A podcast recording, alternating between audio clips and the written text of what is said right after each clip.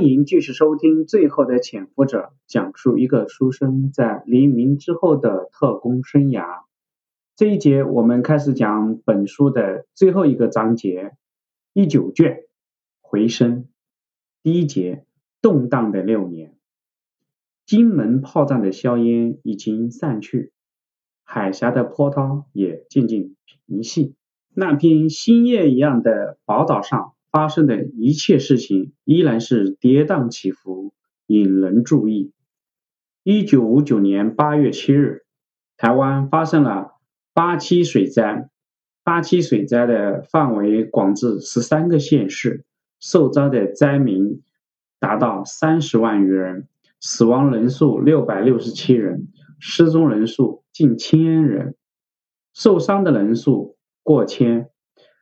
灾区的交通。通讯几乎全部中断，受伤的农田十三万公顷，总的估计损失在新台币三十七亿元，占前一年国民所得总值的百分之一点二。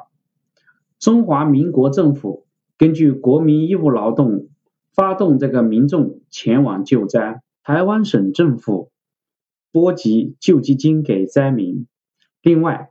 蒋介石也发布紧急处分令，开征水灾复兴建设捐，以募集重建资金。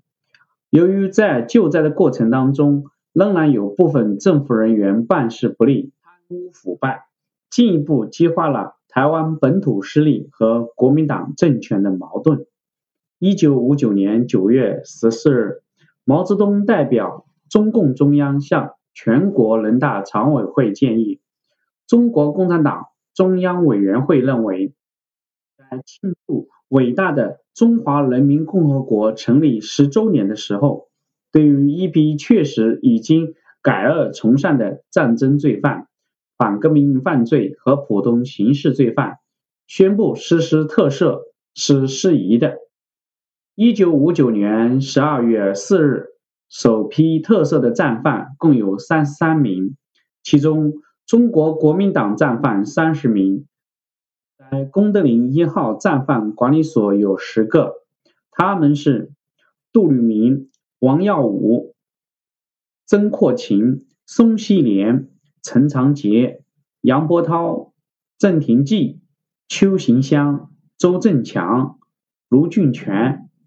此次特赦进一步表明了中共中央愿意和国民党方面和解的态度。也用事实打破了一些关于中共迫害国民党战俘的谣言，同时，也对台湾的国民党文臣宿将造成了一定的心理冲击。一九六零年，著名的政论家、出版家雷震，由台湾的这个在野人士共同联署反对蒋介石违背宪法三连任总统。雷震等人命令中国民主党创立宣言草案，宣布将在九月底成立新党。五月四日，雷震发表了《我们为什么迫切需要一个强有力的反对党》，极力主张成立反对党参与选举，以制衡执政党。五月十八日，为中国国民记的这个人士举行选举。改进检讨会主张成立新党，要求选举公正，实现真正的民主。决议即日起组织地方选举改进座谈会，随即筹备组织中国民主党。九月四日，中国国民党先发制人，将雷震、傅政、马志霄、刘子英抓捕。震惊海外的雷震案爆发。十月八日，台湾政府以知匪不报、为匪宣传两个罪名，判处雷震有期徒刑十年。在美国的胡适返回台湾找蒋介石求情，蒋介石不予理睬。雷震案再一次表明了国民党独裁政权在台湾舆论界的失败。一九六零年，信奉极端右翼思想、反攻排外的麦卡锡主义的约翰逊肯，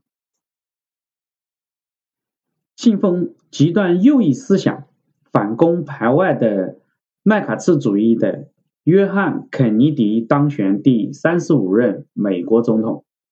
一九六一年，肯尼迪正式上任，他做的第一件事情就是向南越派出特种部队，直接将越南战争升级。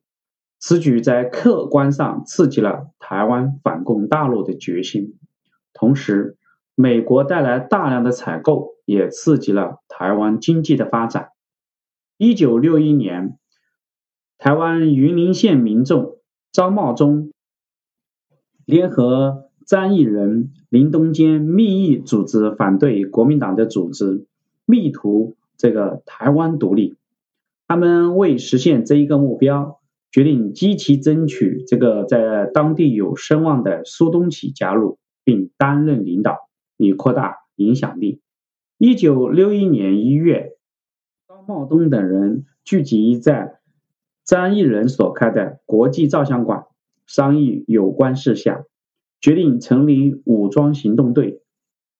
推举张茂忠、张义仁为正副队长，还草拟了行动计划。三月九日晚上，武装行动队想趁国民党第幺零四区部队换防之际，袭击兵营，夺取武器。但是因为人力单薄，加上国民党兵营的戒备森严。而没有得逞。消息外露以后，台湾警务司令部以叛乱罪嫌，于十九日凌晨逮捕了苏启东夫妇，并沿线追踪，陆续逮捕了三百多人。一九六二年五月十七日，台湾警备司令以阴谋叛乱、推翻政府的罪行，将苏东启、张茂忠判处死刑。张义仁等四十七个人分别判处无期徒刑，或者是十五年、十二年的不等有期徒刑。这件事情是台湾当年著名的苏东起事件。这件事情判决以后，引起了台内的各方面关注，许多人反对审判所引证的事实有怀疑，认为判处不公。云林县的议员全体联名提出抗议。海外人士也纷纷召开记者会表示不满。为此，台军事当局不得不在1962年7月23日发表声明，承认原判事实欠明，用法量刑失当，决定予以发回重审。1963年9月25日，台湾警备总部哎公布了这个复审的结果，苏东七四个人改判。无期徒刑，其他四个人改判为十五年以下有期徒刑。苏东起事件是台湾本土势力对于台湾独立一次幼稚的这个尝试，而国民党当局的处理方式也是投鼠忌器，在打击台独势力方面并没有使用坚决的手段。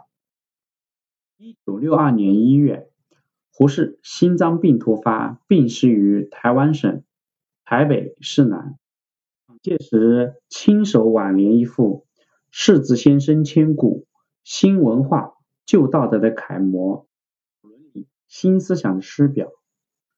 然而，这个蒋介石在胡适去世当天的，在自己的日记里面也写道：“听到胡适去世，对于革命事业确实去了一个障碍。”这什么意思呢？哈，胡适的陨落标志着亲美势力对台湾的影响日益落寞。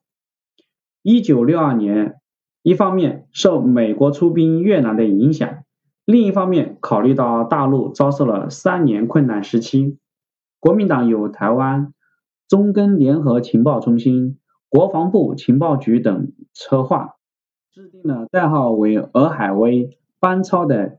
洗脑计划决定派小股特务采取偷渡、空降等方式袭扰大陆沿海地区进行破坏活动，建立游击走廊。中国人民解放军驻广东海防部队在公安干警和民警的配合下，对于这些袭扰广东沿海地区的台湾国民党九股特务进行了收缴作战。台湾国民党特务六十三人，俘虏一百零九人，缴获电台六部、橡皮舟五只、各种枪支一十三挺、基层输送船三艘。这一胜利给台湾国民党的骚扰活动予以沉重的打击。一九六三年，蒋经国升任台湾国民党政府国防部副部长。在一九五五年，保密局改组，隶属于中华民国国防部。毛人凤为首任中华民国国防部情报局局长，官拜二级上将，突破了戴笠的这个少将军衔。只是因为戴笠死的比较早。其实毛人凤现在已经没有实权。从美国治病归来的毛人凤，整日踹踹不安，癌细胞扩散。一九五六年十月十四日，毛人凤因病去世，时年五十八岁。而前任保密局局长郑建民后来担任了国防部常务次长、参谋次长等职，任中华民国国家安全局局长、国国民党中央委员。一九五九年十二月十一日，因心脏病复发，在家中去世。时年六十二岁。一九六四年六月，从香港回台湾担任六年情报局副局长，时年四十五岁的余生正式升任台湾情报界最高机构调查局少将局长。好，这一节我们就讲到这里，谢谢你的收听。后面会发生什么事，请接着听。